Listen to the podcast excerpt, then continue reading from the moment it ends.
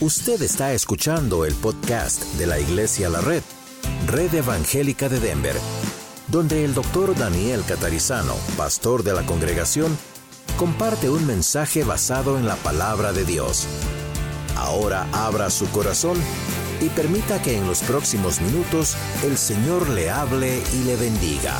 Marcos capítulo 5, versículos 21 al 43. Hoy vamos a ver la historia de la hija de Jairo, de Jairo, y de la mujer que tocó anónimamente, secretamente el manto de Jesús y fue sanada. La historia es muy, muy fácil de leer, es muy explícita, pero luego vamos a hacer algunos comentarios sobre esto. Pasando otra vez Jesús en una barca a la otra orilla, se reunió alrededor de él una gran multitud y él estaba junto al mar. Y vino uno de los principales de la sinagoga llamado Jairo, y luego que le vio, se postró a sus pies y le rogaba mucho, diciendo, mi hija está agonizando, ven y pon las manos sobre ella para que sea salva y vivirá. Fue pues con él y le seguía una gran multitud y le apretaban. Pero una mujer que desde hacía 12 años padecía de flujo de sangre y había sufrido mucho de muchos médicos y gastado todo lo que tenía y nada había aprovechado, antes le iba peor. Cuando oyó hablar de Jesús, vino por detrás de la multitud, entre la multitud, y tocó su manto, porque decía, si tocare tan solamente su manto, seré salva. Y enseguida la fuente de su sangre se secó y sintió en el cuerpo que estaba sana de aquel azote. Luego Jesús, conociendo en sí mismo el poder que había salido de él, volviéndose a la multitud, dijo, ¿quién ha tocado mis vestidos? Sus discípulos le dijeron, ¿ves que la multitud te aprieta y dices, ¿quién me ha tocado? Pero él miraba alrededor para ver quién había hecho esto. Entonces la mujer temiendo y temblando, sabiendo lo que en ella había sido hecho, vino y se postró delante de él y le dijo toda la verdad. Y él le dijo, hija, tu fe te ha hecho salva, ve en paz y queda sana de tu azote. Mientras él aún hablaba, Vinieron de casa del principal de la sinagoga diciendo, tu hija ha muerto. ¿Por qué molestas más al maestro? Pero Jesús, luego que oyó lo que se decía, dijo al principal de la sinagoga, no temas, cree solamente. Y no permitió que le siguiese nadie, sino Pedro, Jacobo y Juan, hermano de Jacobo. Y vino a casa del principal de la sinagoga y vio el alboroto y a los que lloraban y lamentaban mucho. Y entrando les dijo, ¿por qué alborotáis y lloráis? La niña no está muerta, sino duerme. Y se burlaban de él. Mas él, echando fuera a todos, tomó al padre y a la madre de la niña y a los que estaban con él, y entró donde estaba la niña. Y tomando la mano de la niña, le dijo, Talita Kumi, que traducido es, niña, a ti te digo, levántate. Y luego la niña se levantó y andaba, pues tenía 12 años. Y se espantaron grandemente. Pero él les mandó mucho que nadie lo supiese y dijo que se le diese de comer. Fascinante fascinante historia, dos historias en una, fascinante. Todos los seres humanos, mis queridos, sin excepción todos, pasamos por etapas y eventos en nuestra vida que, ¿verdad que son demasiado difíciles de soportar a veces? Y todos de una manera u otra luchamos. ¿Y cómo luchamos? Bueno, confiando en nuestra capacidad, en nuestras fuerzas, en nuestras habilidades. Y también luchamos en ideas aprendidas de cómo luchar. Ideas que aprendemos de la familia, de las tradiciones, de la cultura e inclusive de la religión. también para luchar contra muchos problemas difíciles de llevar adelante, tendemos a usar nuestros propios sistemas emocionales defensivos en la lucha. Pero ¿qué pasa? Con el tiempo nos vamos dando cuenta en la realidad de que todo lo que tratamos es inefectivo y nos deja frustrados, ¿verdad? Enojados, pobres y sin más recursos para poder vencer. Hoy estamos hablando acerca de rendirse para poder vencer. Por todo lo que acabo de describir, la Biblia nos muestra abundantes casos de personas que sufrieron mucho, algunos mucho más que nosotros, pero muchos también como nosotros, quienes cuando en su desesperación se rindieron completamente a Jesucristo, el Señor los salvó, los sanó, los libró, mostrando un gran despliegue de amor y compasión y victoria completa para esas personas. Ahora, el texto de hoy, en este texto de hoy, la Biblia nos enseña que debemos rendirnos para poder vencer. Y yo sé, ese no es un concepto popular. El concepto que escuchamos constantemente no es de rendirse, sino de poner todas las fuerzas que podamos para poder vencer. Bueno, la Biblia es muy contracultural en muchas cosas, esta es una de ellas. Debemos rendirnos para poder vencer. Vamos a mirar el contexto para que esto quede claro. Todo este capítulo y el capítulo anterior, el Señor Jesús está trabajando en ese área y vamos a ver qué pasó. Aquí tenemos la historia de la mujer que sufría de una hemorragia. Y tenemos la historia de la hija de Jairo, una niña de 12 años. La mujer sufrió por 12 años de hemorragia y la niña hacía 12 años que vivía. Tenía nada más 12 años, pero ahora estaba agonizando a punto casi ya de morir. Pero en el capítulo 4, en los versos 35 al 41, vemos uno de cuatro milagros que ocurrieron. En el primer milagro Jesús calma la tempestad. Y en esa calmada de la tempestad Jesús muestra su poder sobre la naturaleza. Luego el Señor libera, sana al endemoniado Gadareno. En ese segundo milagro del contexto, Jesús muestra su poder sobre los demonios. Ahora en este lado que hemos leído, Jesús atiende y sana a la hija de un oficial de la sinagoga, un representante de la religión. Y al mismo tiempo sana a una mujer anónima. Cuatro milagros en un mismo contexto que nos hablan de cosas que el Señor aún sigue haciendo hoy. El Señor muestra su poder sobre la naturaleza, sobre el diablo, sobre la enfermedad, sobre la muerte ¿Y cómo no va a tener poder para cualquier otra cosa que usted y yo estemos sufriendo, verdad? Por supuesto que sí. Jairo, ¿quién era Jairo? Bueno, la Biblia dice que Jairo era un líder religioso, era un principal de la sinagoga. En la sinagoga solía haber dos o tres líderes principales, uno que estaba encargado de predicar la palabra, así como estoy haciéndolo yo, y otro que estaba encargado de supervisar que todo estuviera bien en la sinagoga, ¿verdad? Todos los sistemas y abrir y cerrar, etcétera. Jairo era este principal, Jairo era este predicador, Jairo era una persona muy conocida en la ciudad. Era un religioso de la sinagoga, pero acude desesperado al Señor debido a su situación. ¿Qué situación?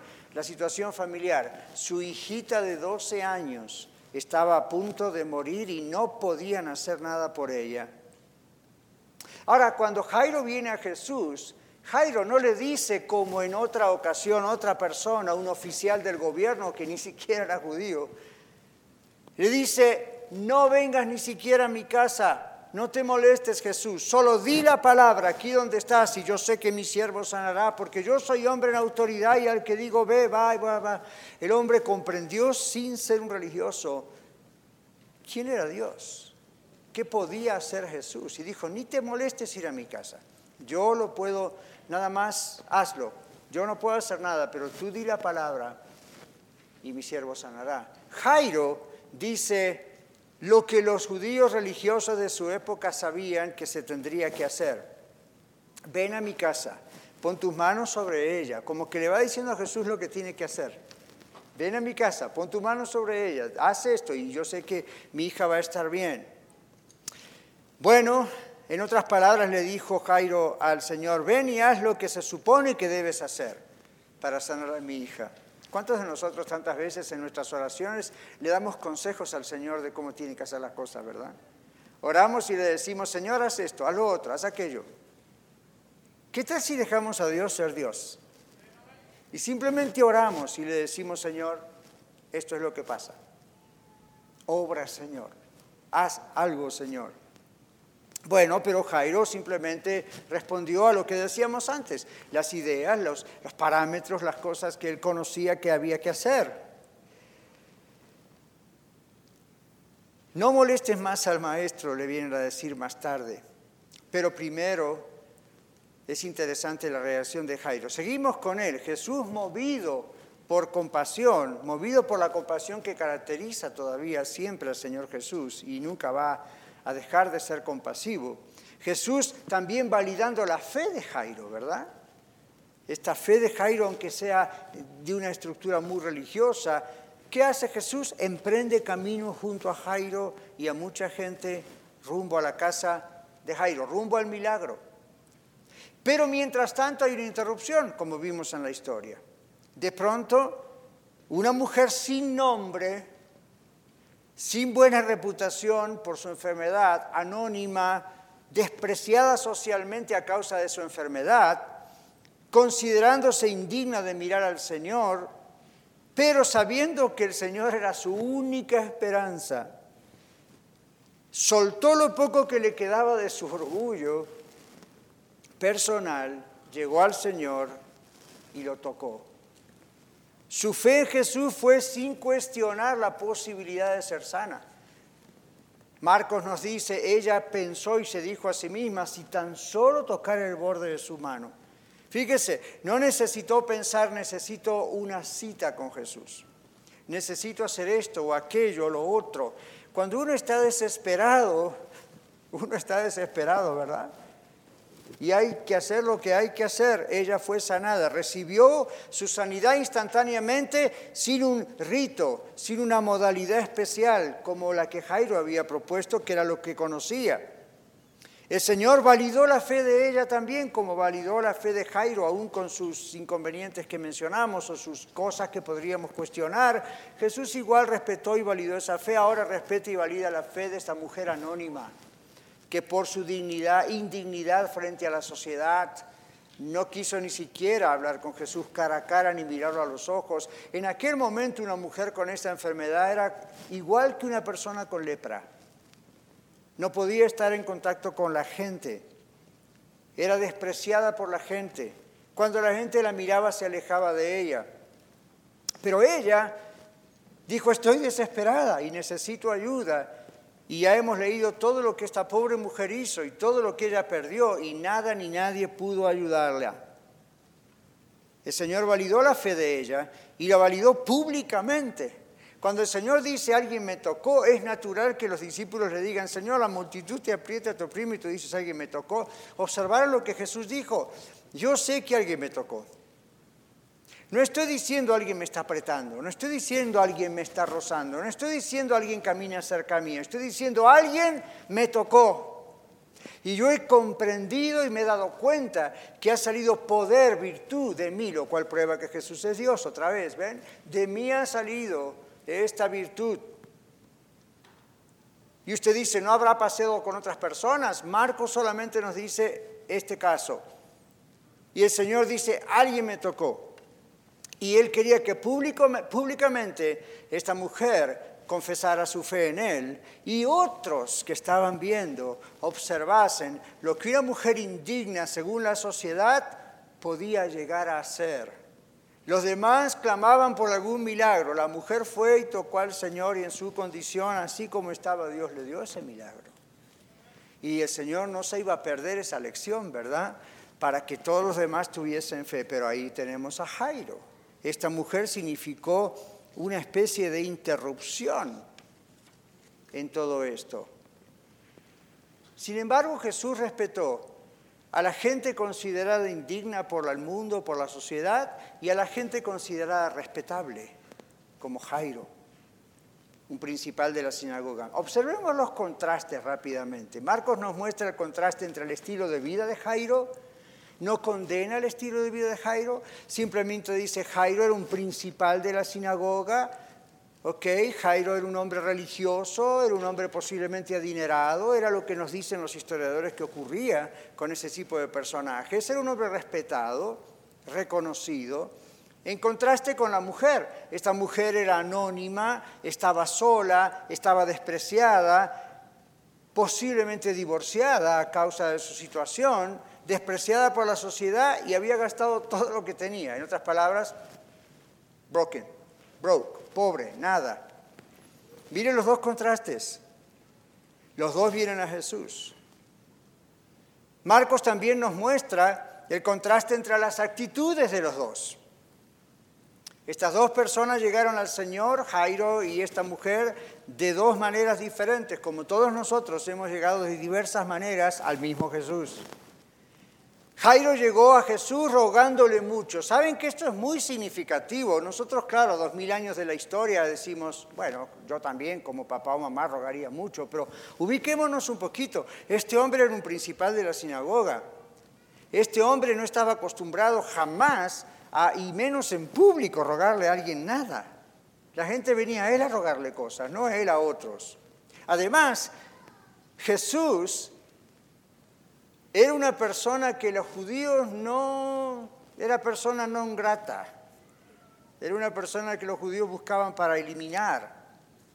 Jairo era una persona importante jamás iría a un maestro no autorizado legalmente por la sinagoga y mucho menos en público. ¿Recuerdan a Nicodemo cómo fue a Jesús en Juan capítulo 3? De noche. No quería ser visto. Esto era común en los líderes religiosos de esa época. ¿Cómo yo voy a ser visto pidiéndole un favor a este que ni siquiera es alguien que la sinagoga, el establecimiento, la institución reconoce? Pero cuando estamos desesperados, ¿verdad?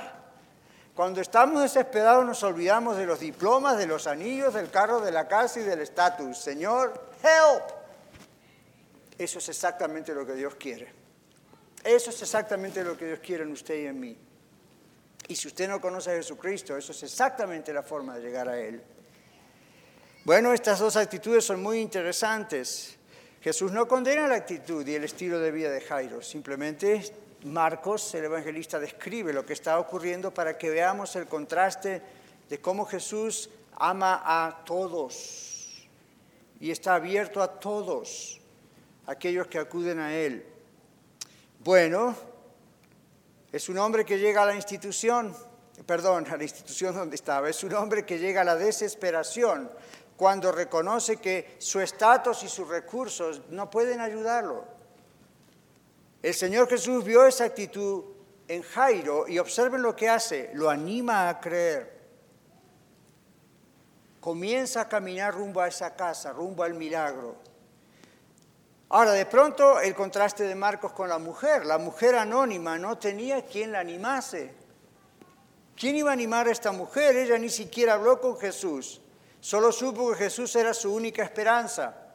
¿Lo vieron en la historia? Ella había gastado, dice Marcos, todo en médicos. Ahora, vamos a aclarar esto, porque alguna que otra vez yo he escuchado a alguno que otro por todos lados decir, por eso no hay que ir a los médicos. Vamos a ver quiénes eran estos médicos. Habían buenos médicos, Lucas era uno de ellos, ¿recuerdan? Pero estos médicos, en aquellos años, de acuerdo a los términos que vemos en los originales de la Biblia, se trataba de brujos, se trataba de falsos curadores, de los que diríamos hoy curanderos. Hay un documento de la época que estaba mirando y dice esto, ¿ok? Para que ustedes se den cuenta de cómo estaba esta mujer. El documento dice esto, tomó muchos medicamentos nauseabundos y había probado sistemas de medicinas, entre comillas, con diferentes médicos, entre comillas, porque había muchos entre los judíos que pretendían curar los flujos de sangre, pretendían curar los flujos de sangre. Y varias son las recetas que daban para tal trastorno, dice este documento, como puede verse en el Talmud y en otros documentos. Dice que prescribían el uso de goma de Alejandría, alumbre, azafrán, cebollas persas, comino y ciertos típicos de grasas que se bebían con vino. ¡Yak! Y todo esto costaba dinero. Y la mujer lo probó todo. Si hubiese estado en Facebook en esa época, no les cuento la cantidad de recetas y que la comadre le iba a decir haga esto y el compadre le iba a decir haga esto otro. Y mándeme este dinero para esto, y mándeme este dinero que le mando el frasquito de esto otro. Y la mujer lo hubiese hecho, porque ¿qué hacemos cuando estamos desesperados? Lo que haya que hacer. Bueno, la mujer pasó toda esta experiencia, lo intentó todo, perdió todos sus bienes Debido a su condición, como dije antes, es muy probable que estuviese divorciada, un hombre no iba a estar con una mujer así, pero una mujer llega a la desesperación cuando reconoce su dependencia de otros y sus recursos que no pueden ayudarla. El Señor Jesús vio esta actitud en la mujer anónima y le dio lo que ella no podía lograr. El hombre Jairo llega a la desesperación cuando reconoce que su estatus y sus recursos no pueden ayudarlo. El Señor Jesús vio la actitud de Jairo, lo animó a creer y lo ayudó. Entonces, nuestra primera cosa aquí sería cómo llegar al Señor Jesús para vencer. Jairo y la mujer anónima llegaron al Señor como su último recurso, ¿lo vieron? El Señor tuvo compasión de ambos, el Señor respondió favorablemente a ambos. ¿Cómo llegar al Señor para vencer? Rindiéndose a Él. Pero nosotros nos tenemos que preguntar esto cuando leemos. ¿Qué significa vencer? Vencer es un sinónimo en la Biblia de ser salvos. Ser sanos es un sinónimo en la Biblia de ser salvos. Ser liberados de un demonio en la Biblia es un sinónimo de ser salvos. Todo va a ser salvos. Porque la verdadera lucha, mis queridos, no es contra los problemas en sí, no importa cuáles sean esos problemas. La verdadera lucha no es contra los problemas de la vida, sino contra la vida sin Cristo. Con Cristo las aflicciones de la vida ocurren igual porque vivimos en un mundo perdido, caído, y hasta que no venga el Señor esto es así. Pero porque Jesús dijo, Él ha vencido al mundo, Él nos da la victoria. Y aquellos que nos rendimos al Señor tenemos victoria. Sin Cristo las aflicciones de la vida ocurrirán igual y hay que enfrentarlas solos, siendo vencidos constantemente y sin posibilidad alguna de lograr vencer. Con Cristo somos más que vencedores, sin Cristo somos más que perdedores. ¿Cómo mantener la fe en Dios entonces? Cuando Jairo recibió la noticia de la muerte de su hija, tuvo que enfrentarse a una decisión, ¿se dieron cuenta? En medio de ir caminando hacia la casa, de pronto esta mujer anónima interrumpe todo el camino hacia la casa, interrumpe al Señor. ¡Wow! Decisión ahora. ¿Sabían ustedes, igual que yo, que cuando estamos al punto de recibir respuesta del Señor y las cosas empiezan a movilizar, no es extraño que comiencen las interrupciones buenas o malas? Ese es el momento de la decisión. De pronto Jairo se encuentra con una decisión. En el momento, qué bonito Jesús sanó a esta mujer, pero vienen otros y le dicen, lo peor que un padre puede escuchar o una madre puede escuchar Too late. Muy tarde. Sorry, tu hija ha muerto. Momento decisivo, momento de decisión. Jesús presencia todo eso, Jesús escucha cuando sarcásticamente le dicen, eh, no moleste más al maestro. Y Jesús lo anima y le dice, solamente cree, tu hija sanará. Jairo recibe esta noticia, naturalmente se entristeció. Los mensajeros usan el sarcasmo contra Jesús de acuerdo al idioma griego. Y la mujer anónima interrumpe la llegada de Jesús a, tiempo. Ahora, yo creo que Jairo estaba a punto de reaccionar como María y Marta, la hermana de Lázaro. ¿Recuerdan? Señor, si hubieses estado aquí, nuestra mano no hubiese muerto. No llegaste a tiempo, te mandamos a avisar hace cuatro días. Esperaste para llegar a whatever, pero no llegaste. ¿Quién sabe si en la mente turbada y entristecida de Jairo al recibir semejante noticia, tu hija ha muerto, no habrá mirado a Jesús y habrá dicho, ¿en, qué quedamos? ¿Y ahora? Y ahora Jesús se estaba enfrentando a una doble o triple o cuádruple situación. Pero Jesús le dice, no, cree, no temas, cree solamente, tu hija sanará. Y luego llegando a la casa, ¿qué hace Jesús? Algo muy extraño para nosotros. Echa a la gente de la casa. Reprende. ¿A quién reprende? A la gente religiosa actuando religiosamente. La historia nos dice que cuando uno tenía a alguien que moría en la casa, era, era esperado por los, ustedes saben que los vecinos siempre esperan de todo, ¿no? Eh, era esperado por los vecinos que uno contratara por lo menos un flautista y dos lloronas profesionales.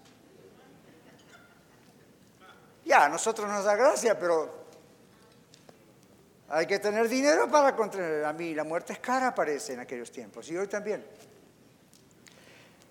Todo eso era para alborotar, todo eso para crear más emociones negativas, pero además todo eso era la forma de anunciar al resto del pueblo que había un vecino muerto.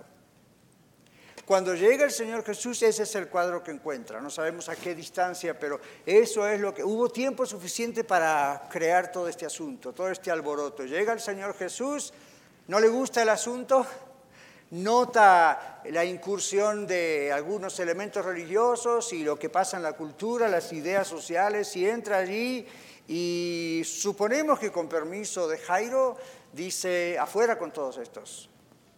E inclusive él dice, la niña duerme, no está muerta, y ya vimos la reacción. ¿Cómo puede un grupo estar llorando y lamentando un muerto y a los tres minutos estar burlándose a las risotadas del Señor? Bueno, esto fue lo que pasó.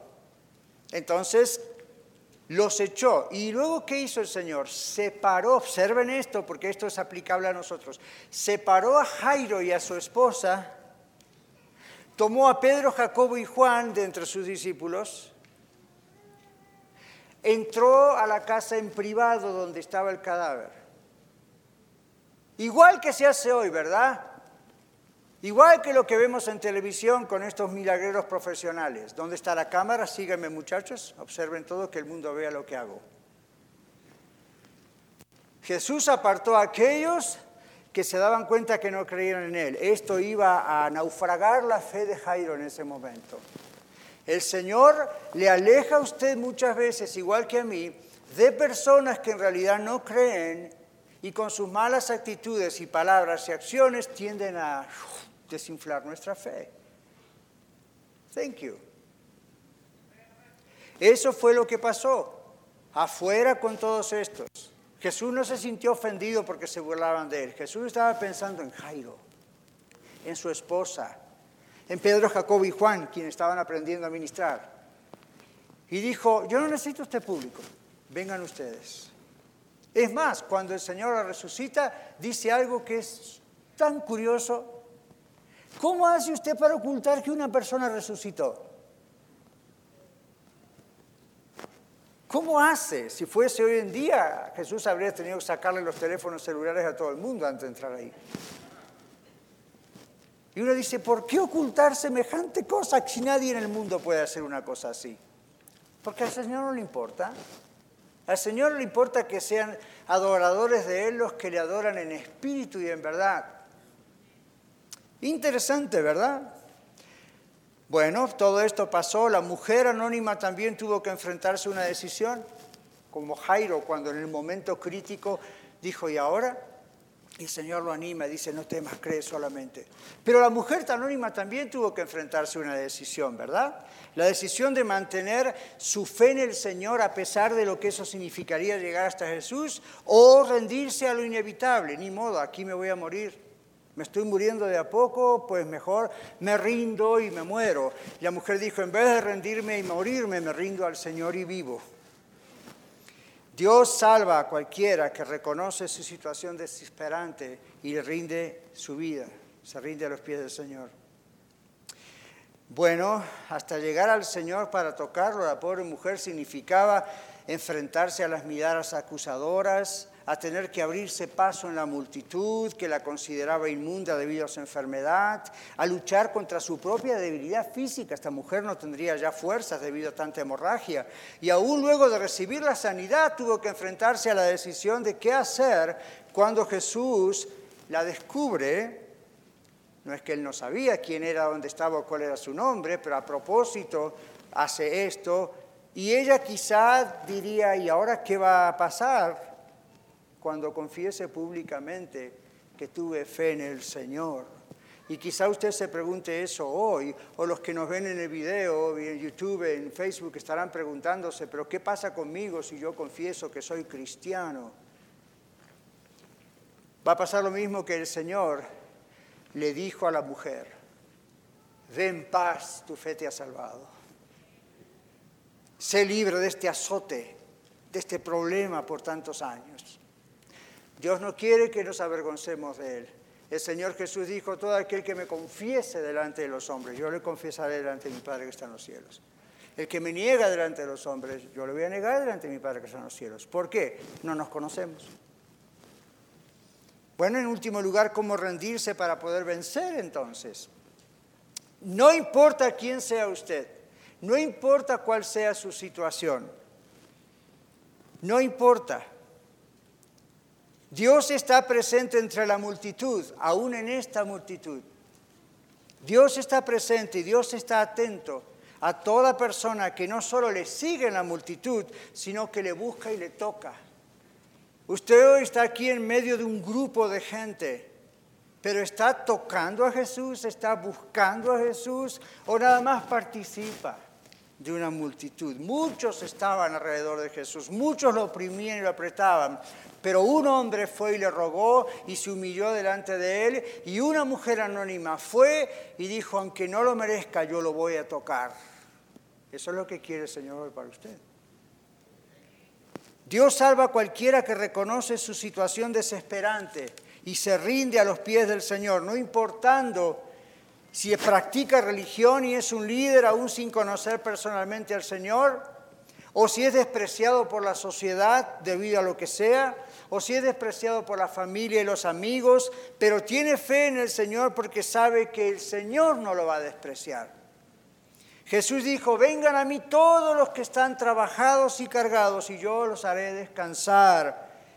Y luego dijo, y hallarán descanso para vuestro ser, para vuestras almas. Almas es una palabra que se usa tanto en hebreo como en griego en la Biblia, muchas veces como sinónimo de vida hallarán descanso para vuestras vidas.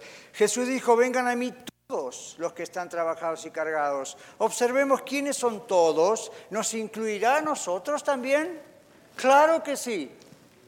Todos incluye a cada uno en su propia manifestación de trabajo y carga pesada, en su propia dificultad imposible de solucionar.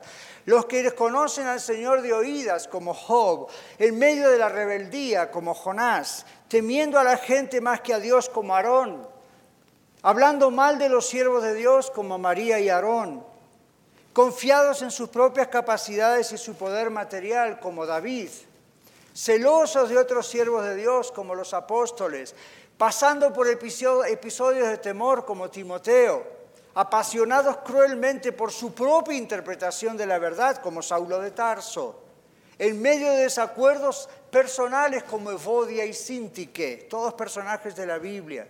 Los que se rendieron completamente al Señor recibieron de Él paz y descanso para sus almas.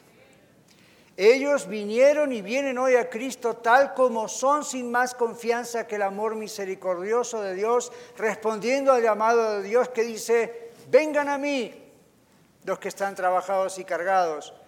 Pero no todos vienen al Señor. ¿Vendrá usted hoy? ¿Vendrá la iglesia infiel a Cristo hoy? Reconozca su situación desesperante Deje de luchar para salvarse a sí mismo, a sí misma. Deje de luchar para cambiar y en cambio dése por vencido, ríndase al Señor y el Señor le va a salvar. Estar sin Cristo es una situación desesperante, más desesperante que la muerte, más desesperante que un flujo de sangre, más desesperante que la muerte de un hijo, más desesperante que la pérdida del trabajo o el divorcio. Estar sin Cristo es lo más desesperante que cada persona debe ver antes de poder confiar en Cristo para ser salvo. El propósito de esta historia, para concluir, el propósito de esta historia es demostrar que las situaciones sin esperanza en la vida son para llevarnos a ese punto final, ¿verdad? Donde decimos, hasta aquí me doy por vencida, no puedo más. Reconozco que no soy más fuerte que Dios. Donde caemos a los pies del Señor esperando recibir su misericordia y su perdón. Donde decimos, fui un hijo pródigo, soy un hijo pródigo de cualquier manera que lo sea, pero vengo al Señor. No puedo más con mi mundo, por eso lo pongo a los pies del Señor. Cuando conocí la ciudad de New York, Nueva York, recuerdo que caminaba por la Quinta Avenida con mi hijo hasta el edificio de Rockefeller Center. Muchos de ustedes lo conocen, es un edificio muy alto y en la entrada de ese edificio hay una estatua gigantesca a un tal Atlas, un hombre súper musculoso, está allí con mucho esfuerzo llevando arriba el globo, el mundo, el globo terráqueo, en sus hombros. Ahí está la representación del hombre más poderoso del mundo, anónimo, pero es un hombre más poderoso del mundo, lo llamaron Atlas, y apenas puede soportar la carga del mundo sobre él. Bueno, alguien le dijo a su amigo al ver esa estatua, esa es una forma de vivir tratando de llevar el mundo sobre tus hombros. Pero cruzando la calle está una gran catedral llamada St. Patrick, o la Catedral de San Patricio. Detrás del altar mayor hay una pequeña estatua, es una pequeña estatua del Señor Jesús representado en más o menos cuando tenía unos 8 o 9 años de edad, bien pequeñito, y en su mano tiene el mundo, sin ningún esfuerzo. No adoramos las imágenes, no estamos de acuerdo con muchas de esas cosas, pero esa imagen es muy elocuente, justamente frente al Atlas, al otro lado de la calle. Cruzando la calle, ahí está.